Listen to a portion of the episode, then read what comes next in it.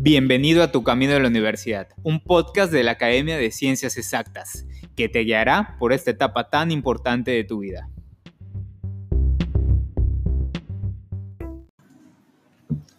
Bienvenidos a otro podcast aquí con Carlos Pinzón y Manuel, eh, Tu Camino a la Universidad, desde la cabina de Ciencias Exactas de Mérida, Centro de Capacitación Profesional para, eh, para ayudar a estudiantes a que ingresen a, las universidades eh, de su elección, de sus sueños.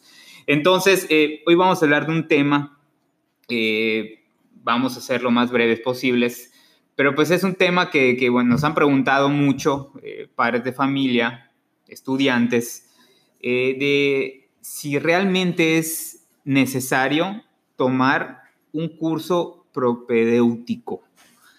Y es que esto tiene muchas matices, tiene muchas, eh, digamos, podemos hablar de varios temas dentro de este, ¿no? Pero quiero comenzar, ¿no? Preguntándote, Manuel, eh, tú, tú, tú, en tu experiencia, eh, ¿realmente es necesario? Porque te voy a decir algo. un texto que estuve estudiando el año, el año pasado, de hecho está en la página del Ceneval, no sé la verdad si lo han actualizado, pero en las últimas hojas, ¿no? De un una guía de, me parece que era de más de 70, 80 hojas, eh, decía, ¿no? Que aún no han logrado eh, el Ceneval, que es el organismo que aplica las pruebas Exani 1, Exani 2, todavía no han eh, logrado medir, entender, cuantificar cuáles son los factores que hacen que, que un estudiante ingrese a la universidad o no. ¿Por qué? Porque hay datos de que aunque no hayas tenido un buen desempeño en preparatoria, aún así entran. Y los que tuvieron un excelente desempeño en su preparatoria no entran a la universidad. ¿Qué está pasando? ¿Por qué? Bueno, te comento.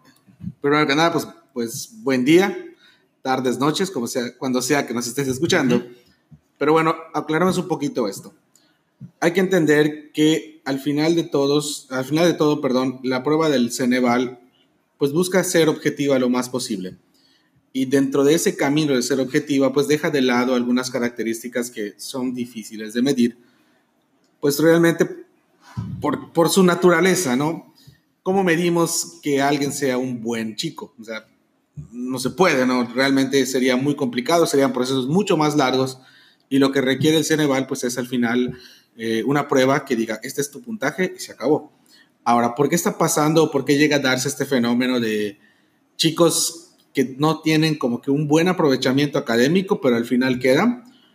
O del otro lado, eh, chicos que tienen un excelente desempeño académico, pero al final no son seleccionados. Esto es por por la naturaleza de la prueba. Debemos entender que el examen evalúa habilidad y conocimiento por igual. Entonces, si yo tengo mucho conocimiento, digamos que soy un alumno de promedios de 9, 10 o promedios de 8, y tengo todo el conocimiento del mundo, ya lo domino perfectamente. Eso no significa que haya desarrollado las habilidades necesarias para una prueba tipo Ceneval. Porque, por ejemplo, yo puedo saber todo, absolutamente todo sobre español, sobre conjugaciones, verbos y demás, pero no comprender lo que leo y al momento de leer, pues no entender cuál es la instrucción o no poder discernir entre una opción o otra, porque pues realmente no entiendo qué es lo que me están preguntando. Entonces aquí es donde se mezclan este tipo de cuestiones, porque pensemos en un escenario hipotético. Supongamos que tenemos a un chico que pues no le ha ido muy bien académicamente, que inclusive ha pasado algunas eh, materias con extraordinarios. Entonces entendamos que este chico que de una u otra manera no está bien, eh, académicamente hablando, pero avanza, ha aprendido a avanzar y ha desarrollado habilidades que le permiten continuar avanzando. O sea, este chico, de una u otra manera, no se queda. Es el famoso que dices, vamos a presentar el sábado, seguro el lunes no, ya no lo vamos a ver, y llega el lunes y está sentado esperándote, ¿no? O sea, ha aprendido a sobrevivir y a desarrollar esas habilidades.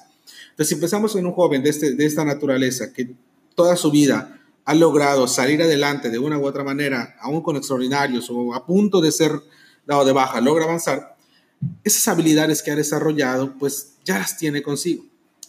si le da de muy buena suerte y lo poquito que logró, logró aprender a lo largo de la prepa son los temas que le preguntan en el examen, pues se conjugan las dos cosas. Tenemos un joven que tiene conocimiento y tiene habilidad. Entonces, promedio, buenos promedios finales de preparatoria, no garantiza, no determina, no hay más probabilidades de que sea admitido o quizás sí. Realmente, por el tipo de prueba que tenemos, no. O sea, no, no, no es importantísimo. Y esto es duro. Sé que puede, eh, sí, sé que puede ser duro, puede no eh, hacer sentido para nosotros, pero sí es una realidad. Hay gente que no tuvo buenos promedios. y va a quedar. Y va a quedar. Sí. Ahora, importante mencionar, por ejemplo, que si bien el promedio no te va a garantizar un pase, porque pues si observamos todas las convocatorias de WAD y de todas las universidades, en ningún rubro dice promedio mínimo. Mm. Solo dice presente y ya. Y, tu, puntaje Ceneval es el que decide si quedas o no. Sin embargo, en los últimos estudios que sacó Wadi, donde plantea toda la estadística de todos los que quedaron y los que no quedaron, hay un dato curioso, porque el 80% de los que son seleccionados tienen promedio de 8 para arriba. Ok. Estadísticamente hablando. No quiere decir que realmente, que realmente sea un dato que la universidad considere para aceptarte. Correcto. Pero si pensamos en un alumno de 8 para arriba, pues estamos hablando de alguien que tiene ciertas características ya muy marcadas. Y todos los conocemos. Son chicos que de una u otra manera siempre cumplen, faltan poco, procuran siempre estar bien en la escuela, estudian. Digamos que un alumno que ha logrado desarrollar sus capacidades de, de cómo aprende, ah, ya, ya está consciente de lo que tiene que hacer y es lo que le permite sacar esos promedios. Entonces, si pensamos en una prueba que al final mide también la habilidad, pues igual, de alguna u otra manera, estadísticamente hablando, pues influye y va a dar de un poquito más de oportunidad a estos jóvenes que ya tienen como que una estructura de pensamiento diseñada o una estructura de estudio. Eso es lo que pudiera estar eh, reflejándose estadísticamente. Sin embargo, como bien comentas, es importante señalarlo. Tu promedio no influye para la escuela. o sea, al Ceneval no le interesa, no. No, no, le, importa tu promedio. Sin embargo, estadísticamente podríamos decir de que si tuviste un promedio arriba del 80, hay probabilidad o hay más probabilidades de que seas admitido. Entonces, al final, pues sí juega, sí juega un papel estadísticamente hablando, más no lo garantiza. Exactamente, y es, es, lo que te iba a comentar, porque tenemos un 20% de chicos que tienen otros promedios. Sí. Inclusive gente que, que pasó... Eh, Terminó la prepa libre en otro sistema, ¿no? Exactamente. Eh, prepa en un solo examen, sí, vino de otro estado, eh, ahora sí que... De cualquier lugar. Y ese es el detalle de esta prueba tipo Ceneval, que se vuelve objetiva. Y ese es uno de sus principales, de sus principales características. De hecho, como bien comentas, está en la página. Busca ser una prueba objetiva, al punto de que cualquier persona que tenga el bachillerato terminado puede, puede aspirar a presentar la prueba y bueno, y ver cómo le va. Eso es todo. Hasta ahí queda. Entonces sí es importante mencionarlo. Y, disculpen chicos que lo recalquemos mucho, pero es un mito que está muy, muy arraigado en la sociedad y es importante sacarlo. Tu promedio no afecta. Ok. Es todo. Tú puedes presentar. Ni la preparatoria de donde hayas terminado. Nada, nada, nada. Al final todos presentan el mismo examen y todos presentan en el mismo momento, a la misma hora inclusive. Lo único que va a marcar la diferencia es cómo te prepares para ese examen. Esa es la única diferencia. Bien. Así, así de simple. Si te preparas bien, vas a tener buenos resultados. Decides no prepararte, pues no esperes resultados pues, provechosos. ¿no? Bien, bien, bien, bien, bien. Que, espero que haya quedado clarísimo. De todas formas, recuerden que pueden enviarnos sus dudas al número. Recuerden, estamos en el WhatsApp. Si alguno de ustedes tiene alguna duda o quizá tal vez quisiera sugerirnos, eh, profundizar en algún tema particular o, o hablar de otro tema también, ¿por qué no? Recuerden, en el WhatsApp nos pueden mandar un mensajito diciéndonos tal cual, oye, me gustaría, o escuché tu podcast, me gustaría que hables de esto.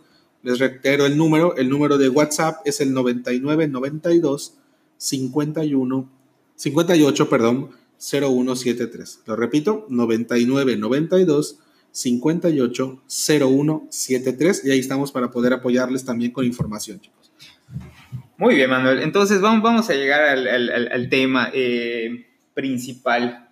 Eh, es necesario tomar un curso propedéutico. ¿Qué, qué, qué, te, te, ¿Qué te da esto? ¿no? ¿Qué te da? Y cuando te hablo de tomar un curso propedéutico, no te estoy hablando de tomar cualquier curso propedéutico, que eso es importantísimo. Desde luego que sí. Hay, hay, hay, eh, eh, sabemos hoy en día que pues, hay muchísimos lugares muchos, donde puedes muchos, tomarlo, pero eh, sí quiero ser muy claro en esto, eh, de que no cualquier curso propedéutico. Ahora digamos que hablamos de un eh, sector de cursos propedéuticos de manera, que lo hacen de manera profesional, Ok, que lo hacen de manera eh, que tienen eh, resultados. desde luego. Eh, ¿Realmente es necesario que un, un Ok. joven... eh, Fíjate, es- esta pregunta sí la, la hemos visto mucho, ha sido muy recurrente, inclusive hasta en los papás. Y la respuesta a secas es no. No es necesario tomar un curso propedéutico. Bien. ¿Cuál es la diferencia o cuál es el detalle de tomar un curso propedéutico? Que si yo decido no hacerlo, lo único que tendría que considerar es informarme. Porque al no tomar un curso propedéutico, estamos eh, decidiendo prepararnos quizá por nuestra cuenta. Eh, tal vez nosotros solos, o con un tío, con un primo, Claro. con un hermano, alguien Claro. que, que- que ya pasó el Ceneval y quiere apoyarme. No está mal, realmente es, es válido. ¿Cuál es el detalle? Informarnos, como comentaba, porque si yo desconozco qué viene en el examen, cuáles son las habilidades eh, cruciales, como por ejemplo el manejo del tiempo, eh, cómo son las preguntas, qué tipo de preguntas me van a hacer, pues realmente puedo eh, transitar por un proceso de capacitación que no me va a servir. Pensando, por ejemplo, que alguien diga, ok, me dice el Ceneval que me va a evaluar álgebra, por, por mencionar una de las materias. Ah, ok, perfecto, álgebra. Y decide resolverse todo el baldor. Estoy estudiando, de verdad estoy estudiando. Pero el Baldor, por ejemplo, eh, sin criticar al libro desde luego, solo hablando netamente de los temas, su estructura es la de resolución de ejercicios. Nada más. Claro. O sea, te da un, un ejercicio, resuélvelo. Un ejercicio, resuélvelo. Y uno que otro problemita en algunas secciones específicas. ¿Cuál es el problema? Que el Ceneval tiene cinco tipos de reactivos. Entonces, si yo me dedico solo a resolver el valor así como está estructurado, a lo mejor no estoy transitando por los demás tipos de reactivos. Porque, por ejemplo, uno de los, reactivos o uno de los tipos de reactivo del Ceneval se llama completar o completamiento o reactivo de completamiento. Entonces, si yo durante mi entrenamiento no practico con este tipo de ejercicios, pues cuando yo lo vea en el examen, no voy a saber qué hacer con él. Entonces, ahora, ¿cómo completo esto? ¿O, o qué me está Claro, preguntando? No claro. entender la pregunta, no, no entender el sentido de la pregunta. Entonces, si decido hacerlo por mi cuenta, reitero, es importante informarse de este tipo de cosas, así como el temario, qué tanto viene, recordar que son dos pruebas, considerar que, que en este caso, si hablamos netamente del Ceneval en, en ambas pruebas, tenemos solo un minuto y medio para cada reactivo. Entonces tendría que empezar a entrenarme en ese aspecto. Es decir, ok, ya tengo mi temario, ahora qué habilidades necesito. Como decía ahora, el tiempo. Bueno, entonces empiezo a cronometrarme y a buscar formas de mejorar mis tiempos. Que recuerden, no es necesario, bueno, no es suficiente solo con decir, ay, me tardé dos minutos. No, hay que buscar estrategias para bajar ese tiempo. Claro. Entonces, si vas a decidir tomar un curso o no, o quieres hacerlo por tu cuenta, nada más es importante estar informado. La ventaja de un curso propedéutico en un lugar que se dedique a eso o que sean profesionales en esa área es precisamente que la estructura ya está lista. Ya tienes a alguien que hizo la chamba por ti, alguien que lo estudió, lo analizó y creó o diseñó un curso pensando precisamente en eso. Y eso creo que también es una pauta importante para poder evaluar a los cursos, porque al final, eh, seamos sinceros, vas a invertir un dinero. O sea, vas Sí, a pagar sí, para sí, que alguien no, te, te y prepare. no- Y no, es, y no es barato, bueno, un- ese sector de cursos del que yo te hablo no es No es barato. Entonces, realmente es importante considerar qué necesito. Esa es parte de la información que, que tienes que considerar al momento de decidir qué curso propedéutico tomar. ¿Qué necesito? ¿Cuáles son las habilidades que el examen me va a exigir? Y basado en eso, pues cruzar la información con lo que me está dando el curso. Ok, me dicen que tengo que manejar el tiempo. ¿Este curso me ayuda o me da estrategias para mejorar mis tiempos? ¿Sí o no? Claro. ¿Sabes qué? No te las da. Ups.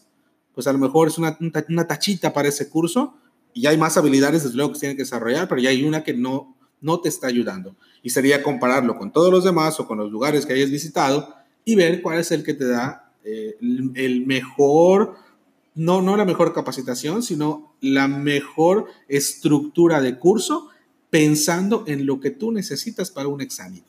Ese es el único detalle. Porque reitero, vas a pagar por él, es una inversión. Y qué chiste pagarte 5 mil, 6 mil, 7 mil pesos y al final descubrir que solo estás resolviendo ejercicios del Baldor. Y como decía, no, estás transitando por todo lo demás. Entonces, eso, es importantísimo considerarlo. ¿sí? Entonces, nada más tomen en cuenta. Hay habilidades que se tienen que desarrollar. Entonces, si quiero tomar un curso propedéutico, consideren eso. Si quiero no tomar un curso propedéutico, consideren también esto, porque las dos, las dos partes necesitan eso. Ya sea que lo tome o no, es importante desarrollar conocimientos, porque nos van a preguntar netamente de algunos temas específicos, pero también habilidades. Si no tengo las habilidades y el conocimiento, corro el riesgo de no poder resolver todos los ejercicios del Ceneval o quedarme atorado en uno pensando en que el tiempo no ha pasado y luego descubrir que estamos a 10 minutos de acabar y aún estás a la mitad del examen, que eso pasa también. eso pasa, sí, sí, sí, el, tiempo es importante, el tiempo es importantísimo. Entonces, y en el tema de profesores, Manuel, eh, vaya, de nuevo, ¿no? Hay un, eh, los últimos años han habido, eh, pues, muchas, pues hay nuevos cursos propedéuticos, ¿no? Y y el tema del, del, profesor, el rol del maestro, capacitador, ¿no? Incluso hasta mentor en todo este periodo eh, de, de, capacitación previo al examen, eh, pues también creo que juega un rol súper importante, ¿no? Y, sí. y, sé que existen, de repente, hay muchas plataformas a nivel nacional eh, que manejan cursos, cursos propedéuticos en línea, ¿no? Así es.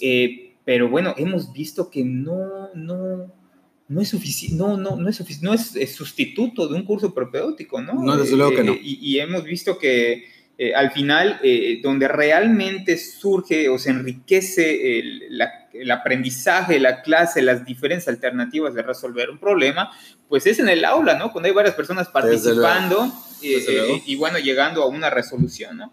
Entonces, el rol, el rol del profesor, ¿qué, qué, qué tan importante es dentro de, un curso? Yo te diría que es crucial, es, es algo que no podemos eh, extraerlo.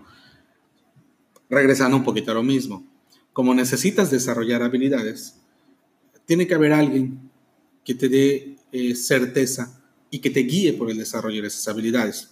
Como bien mencionas, hay plataformas que puedes estar trabajando sin ningún problema.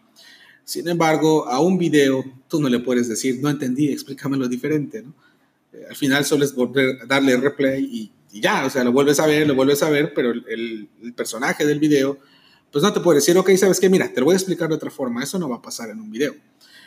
Eso hace importante a la figura del profesor, considerando que en este tipo de exámenes, sobre todo en la primera etapa, que es el examen de selección, vienen preguntas de esas famosísimas preguntas capciosas, donde lees una cosa, pero si no lees con atención, eh, puedes responder de manera equivocada.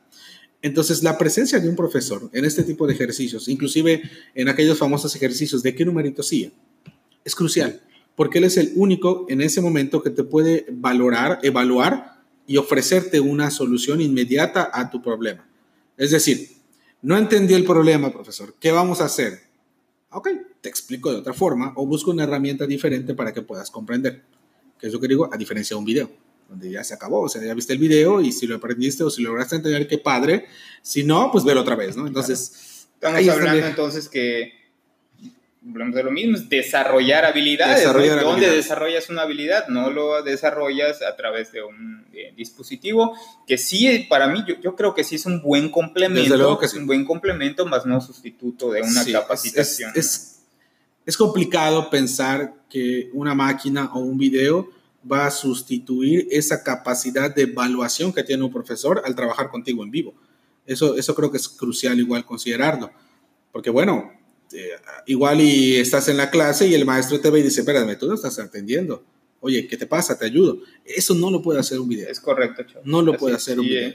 esa interacción que vas a tener con el profesor es lo que va a permitir que desarrolles esas habilidades. Además de que muchos profesores, cuando son expertos en el área, pues trabajan tips y pueden no solo decirte, oye, la respuesta es la B, sino, mira, para hacerlo más rápido, puedes usar esto. Que en un video también se pueden dar trucos, pero a veces los trucos son un poco rebuscados y podemos quedarnos en, la misma situación de, ok, muy bonito tu truco, pero no lo entendí. ¿Y cómo me lo explicas otra vez? Pues dale replay y ver si lo entiendes. Entonces es lo mismo, el profesor o la figura del profesor se, se considera importante en un curso propedéutico en la medida que su experiencia te la transmite. Y te la transmite en vivo y analizándote, viéndote a los ojos y diciéndote, mira, eh, así se hace. Y tienes la opción de decir, maestro, no entendí y que te lo explique otra vez. Esa es la diferencia crucial. Y sobre todo cuando son profesores que tienen experiencia en cursos propedéuticos. Esa es otra cosa importante. O profesores que son expertos en su área, porque también tenemos una diferencia crucial. Recordemos, no es lo mismo saber matemáticas que enseñar matemáticas. Y no es lo mismo enseñar matemáticas para una clase, digamos que común y corriente, que enseñar matemáticas para un examen y dos. Es otra cosa. porque son habilidades diferentes que se tienen que desarrollar, inclusive tips diferentes que se tienen que trabajar. Porque, por ejemplo, para no tardarme mucho también, ¿qué pasa si me presentan una ecuación de segundo grado en un ejercicio y yo sé que para ecuaciones de segundo grado, pues tengo que usar fórmulas generales, factorizaciones o cosas por el estilo. Y eso digas, bueno, eh, no me acuerdo de la fórmula general. Nunca aprendí a factorizar bien. ¿Qué hago? Ya está, no la respondo. Eh, le pongo de Tin Marina a ver a cuál le, atino. No, a lo mejor el profesor te puede decir, mira, hay una forma de usar las respuestas y llegar a descartar una, dos, tres y quedarte con la respuesta correcta aún sin saberlo. Sí, es que al final son problemas y un problema nunca sabes cómo te va a venir. Entonces hay muchos factores, hay elementos a analizar y bueno, me parece que queda clarísimo, ¿no? Eh, eh, esta parte del profesor. Eh, y jóvenes estudiantes, muchachos, ya hemos comentado algunos factores que, pues, sería importante que ustedes vayan considerando, vayan valorando, ¿no? Hagan esa reflexión autocrítica, ¿no? De si realmente consideran que pueden tomar este camino de manera independiente, ¿no? Eh, en casa, eh, con quizá amigos o quizá algún familiar que nos ayude, ¿no? O si creen ustedes que, que sea importante, ¿no? Eh, tomar un curso propedéutico profesional, ¿no? Para poder obtener los mejores resultados en estas pruebas. Y bueno, Esperamos que, que, este, este podcast haya sido de, pues de su agrado. De nuevo, muchísimas gracias por, por escucharnos. No duden en enviarnos sus, eh, algunas preguntas, ¿no? comentarios, reflexiones, si esto les está sirviendo o, o, les gustaría que hablemos de otro tipo de temas. ¿no? Entonces, pero bueno, muchísimas gracias Manuel. Eh, eh ahora sí que fue muy provechoso el día de hoy. Y bueno, nos vemos en la próxima. Aquí desde la cabina de Ciencias Exactas de Mérida, Centro de Capacitación Profesional. Y hasta pronto. Nos, vemos, chicos. Recuerden entrenar. Hasta luego. Bueno.